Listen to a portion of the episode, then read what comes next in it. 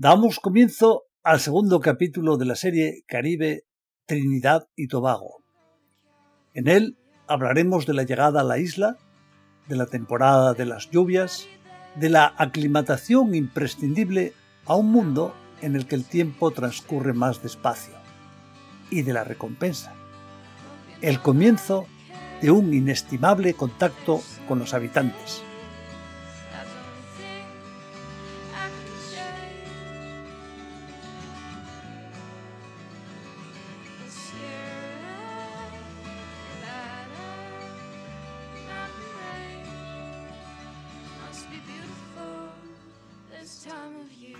Nada de la estancia en las islas había sido proyectado, pero aquellos días, aquellos días en Trinidad realmente fueron inesperados. De todas formas, la estancia en la isla tocaba a su fin, porque desde el principio sí que teníamos la idea de ir a Tobago, no teníamos la intención de quedarnos en la isla grande. Buscábamos el Caribe de nuestra imaginación, con sus playas, con su exotismo. Pero como habíamos conocido a esta amabilísima y encantadora familia de los Davis, pasamos allí aquellos primeros días y fuimos echando un vistazo a la vida de la gente en la ciudad o en la isla en general. Y casi, casi sin querer nos enteramos de muchas cosas. Nos hablaron, cómo no, del carnaval y de los calipsos, un asunto importantísimo en Trinidad y Tobago, como queda dicho. Nos enteramos también de que había un gran número de etnias en la isla, pues había pertenecido al Imperio Británico. Nos contaron algún detalle de la vida económica, de la extracción del petróleo. Nos describían los problemas de la proximidad a la costa venezolana, de los narcos, que aprovechaban los manglares inextricables. Nos iban saliendo preguntas de esto y aquello y recibíamos información de primera mano. Pero como decíamos, tampoco íbamos a quedarnos allí mucho tiempo hasta que molestásemos. Ya habían sido suficientemente amables. Simus nos dio la dirección de una amiga que había conocido cuando ésta trabajaba en Port of Spain y nos aseguró que una vez en Tobago podíamos dirigirnos a ella con toda la confianza del mundo. Así pues, una tarde nos fuimos al puerto para tomar el ferry que nos llevaría a Tobago. Teniendo en cuenta que el barco daría una curva por el extremo noroeste y luego seguiría a lo largo de la costa norte, la distancia a recorrer era de unas 40 o 50 millas marinas, o sea, 70 o 90 kilómetros, y el viaje venía a durar unas 5 horas. Allí íbamos, en aquel barco grande, en aquel ferry, una mar relativamente picada. No mucho, pero sí un poco. Por supuesto, tenía cierta aprensión de ir a marearme, pero me decía que no podía ser. El barco era grande, no había mucha mar. Sin embargo, a cabo de dos horas empecé a luchar y una hora después no me quedó más remedio que salir a la cubierta porque me estaba dando cuenta de que me iba poniendo muy mal. El mar tenía unas olas onduladas, no rompientes, eran enormes. El barco, aquel gran barco, subía lentamente. Se paraba, o parecía que se paraba, y volvía a bajar, lentamente. Pero así una y otra vez. El único bobo que se mareó en aquel ferry con 400 o 500 personas fui yo. Al menos la oscuridad de la noche impidió que diera un espectáculo. Y menos mal que no me caí por la borda. Finalmente se acabó la dichosa travesía y arribamos al puerto de Scarborough. Tambaleándome, bajé del ferry, recorrí inseguro el camino hasta la salida y recuperándome poco a poco conseguí tener un aspecto más o menos normal. Tomamos uno de esos taxis compartidos, del que se iba bajando la gente por el camino, y nos dirigimos a un hotel que estaba en la parte occidental de la isla, Pigeon Point, al lado del aeropuerto. Cuando llegamos quedó patente que aquel hotel pertenecía a tiempos mejores. Hay que decir que tuvimos una pequeña decepción, pero esto fue así porque no fuimos capaces de verlo con ojos de viajero. Nos iba mezclando la perspectiva del viajero con la del turista. Y es que estábamos en la temporada de las lluvias. lo cual quiere decir que el cielo estaba más o menos nublado. De vez en cuando se abrían claros, de vez en cuando caía un chaparrón. Pero no es como se dice que pasa en el trópico, que llueve a mares de golpe y después sale el sol, el cielo queda despejado, horas y horas. No, era una mezcla que no acababa de convencer. Y el hotel, aquel hotel, pasado de moda o pasado de su tiempo, no ofrecía nada, salvo las habitaciones. Sin embargo, creo que hoy en día sí sabría apreciarlo mejor. Era un hotel como de los años 50 o 60 y tenía cierta decadencia, y eso siempre puede encajar bien en la experiencia de un viaje. Pero en aquel momento queríamos ver playas de anuncio, tener arena muy limpia, cielo muy azul, agua muy clara y tal vez un hotel maravilloso, un hotel tipo colonial o siquiera un hotel moderno con todas las comodidades. Y este no era ni una cosa ni otra. Ya digo, hoy en día me lo tomaría de otra manera, pero en aquel momento no sabíamos muy bien qué hacer. La cosa cambió al poco tiempo, y cambió cuando nos fuimos a una habitación de alquiler, que también estaba por aquella zona de la isla. Y sobre todo cuando entramos en contacto con Morín, la amiga de Simus, aquella de la que él nos había hablado. Morín resultó ser una persona increíble, amable, con autoestima sana, tranquila, conversadora. Nos dejaba en paz y a la vez se ocupaba de nosotros, nos atendía. Nos ganó absolutamente. Igual que una amiga de ella, Christine, que apareció a los dos días. Eran encantadoras. Nos veíamos con cierta frecuencia, habíamos simpatizado. Y en aquella habitación, que era bastante modesta, empezamos ya a ver las cosas desde otro punto de vista. Por ejemplo, nos acostumbramos a que fuera temporada de lluvias y resultaba un placer salir a la calle y dejarse empapar por esa lluvia cálida y cuando escampaba dar un paseo por la carretera e ir recogiendo mangos. La primera vez que pasé al lado de un árbol del mango oí un chof a mis espaldas.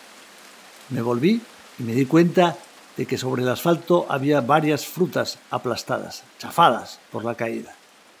Eran mangos, mangos que habían caído del árbol y que estaban perfectamente maduros.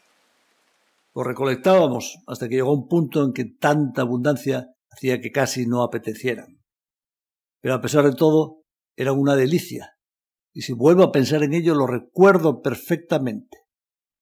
Me parece tener uno de estos mangos en la mano, en el punto perfecto de maduración, justo antes de que la fruta esté pasada. Parece ver cómo la pelo, como hinco los dientes en las fibras dulces, sabrosas, exquisitas. Comenzamos a apreciar estos pequeños momentos.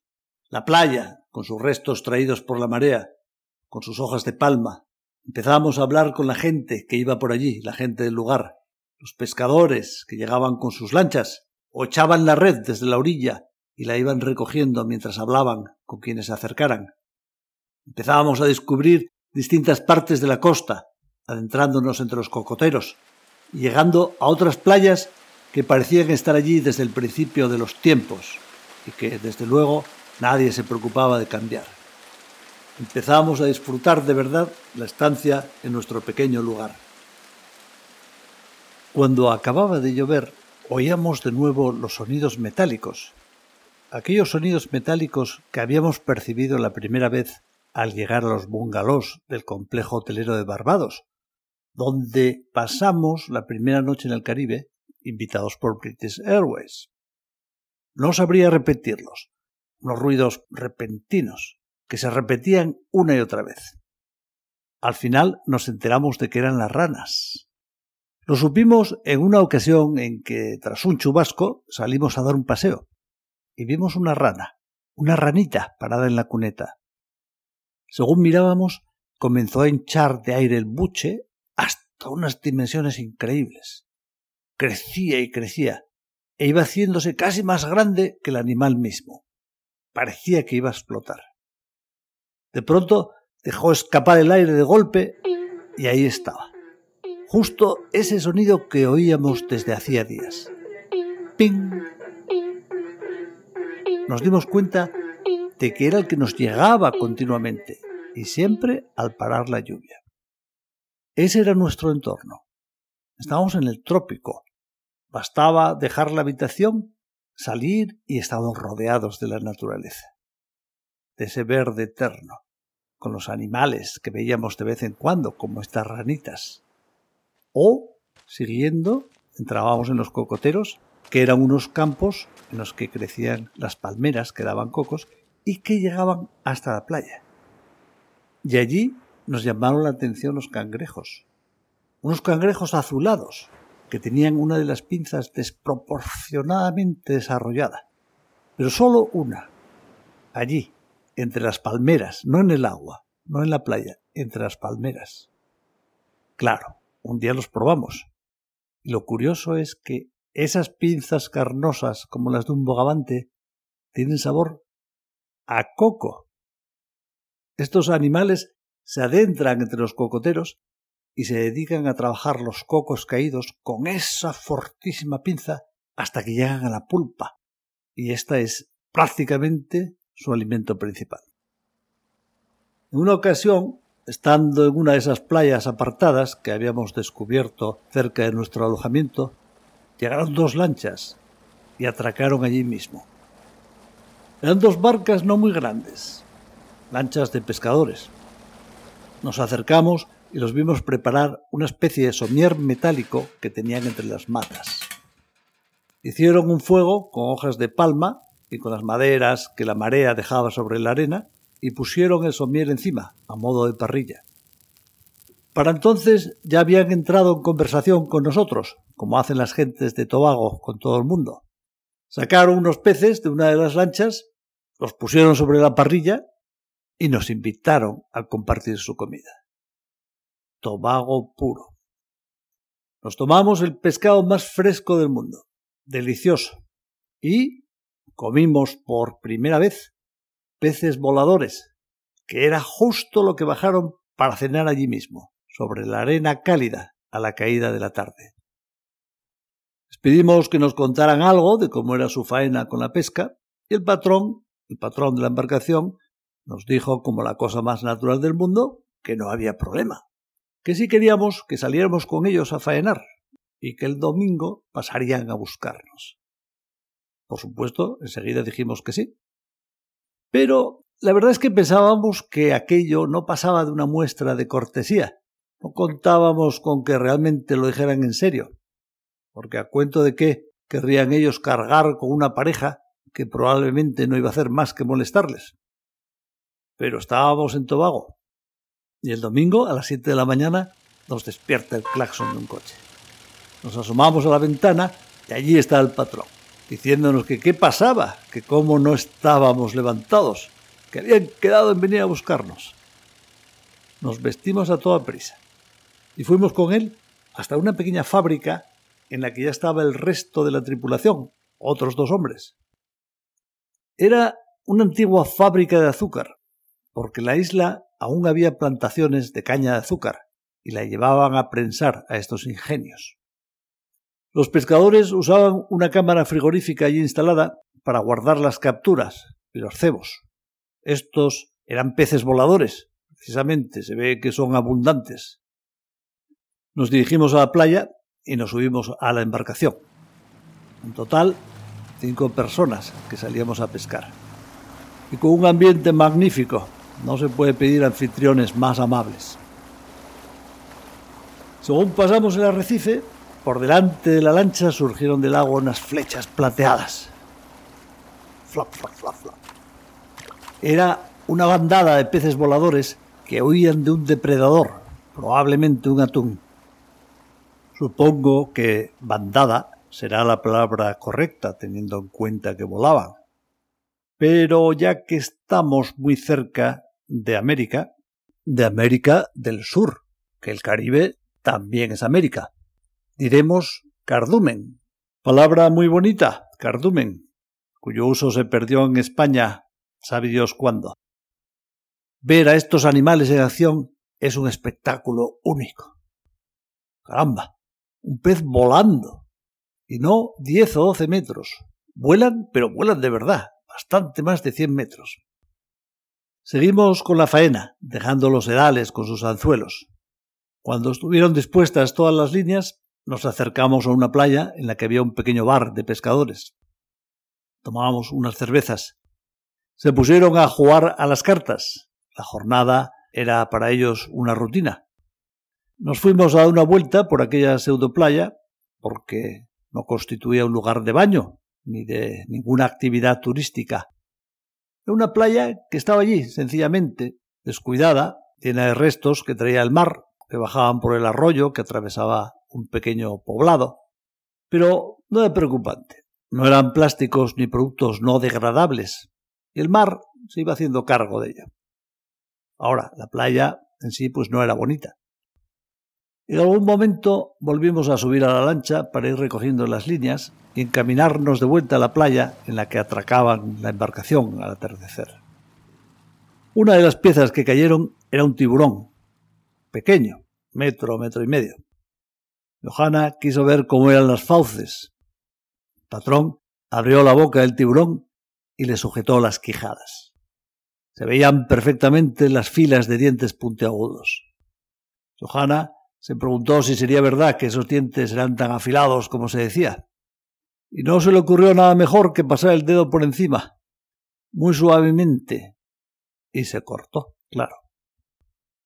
Sacó la mano rápidamente y el dedo sangraba. Estaba ligeramente asustada, pero a la vez totalmente encantada. Las otras piezas, en su mayoría, eran red snapper, creo que en español se llaman pargos. Uno bien grande, aunque aquel día en general la captura resultó más bien exigua. Antes de llegar a la playa de la que habíamos partido, aprobaron la embarcación a una especie de laguna. Se trataba de una cala no muy grande, en la que no cubría mucho. En algún sitio llegaría a los dos metros de profundidad. Ideal, mejor que una piscina. La arena del fondo blanquísima el agua transparente, fresca. Por supuesto, preguntamos si había tiburones. Se rieron de nosotros, que qué pasaba si había tiburones, que si nos mordían, que les mordiéramos nosotros a ellos. Bueno, nos metimos en el agua. Un baño increíble, de película totalmente. No apetecía irse de allí. No había nadie. Podía haberse tratado de la playa de una isla desierta y se lo agradecemos a aquellos pescadores. Al llegar a la costa bajamos el pescado y nos encaminamos a un restaurante al aire libre. Un establecimiento muy sencillo, donde nos prepararon el pargo con arroz. Ya saben lo que ocurre cuando uno come lo que ha pescado él mismo, que es exquisito. Y aunque no hubiéramos contribuido a capturarlo, pescado tan fresco, meramente pasado por la parrilla y aderezado con unas gotas de lima y una pizca de sal. Les ofrecimos darles un dinero por la salida y no quisieron. Al final, insistiendo, conseguimos que aceptaran que al menos nos hiciéramos cargo del gasto de la gasolina. La tarde acabó prometiéndonos que nos traerían una mandíbula de tiburón, que era un recuerdo que queríamos llevarnos de vuelta para Alemania, pensando en esa tarde tan especial.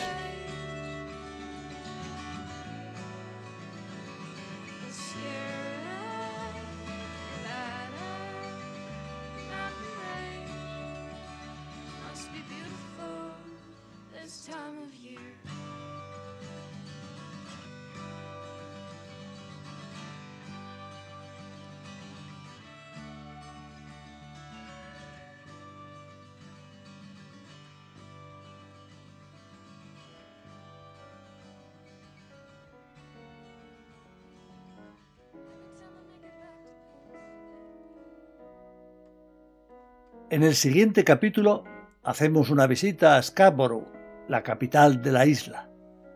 Nos cortamos el pelo en una barbería muy singular. Aprendemos a considerar las cosas desde otra perspectiva y una amiga nos regala con una excursión a la costa del nordeste.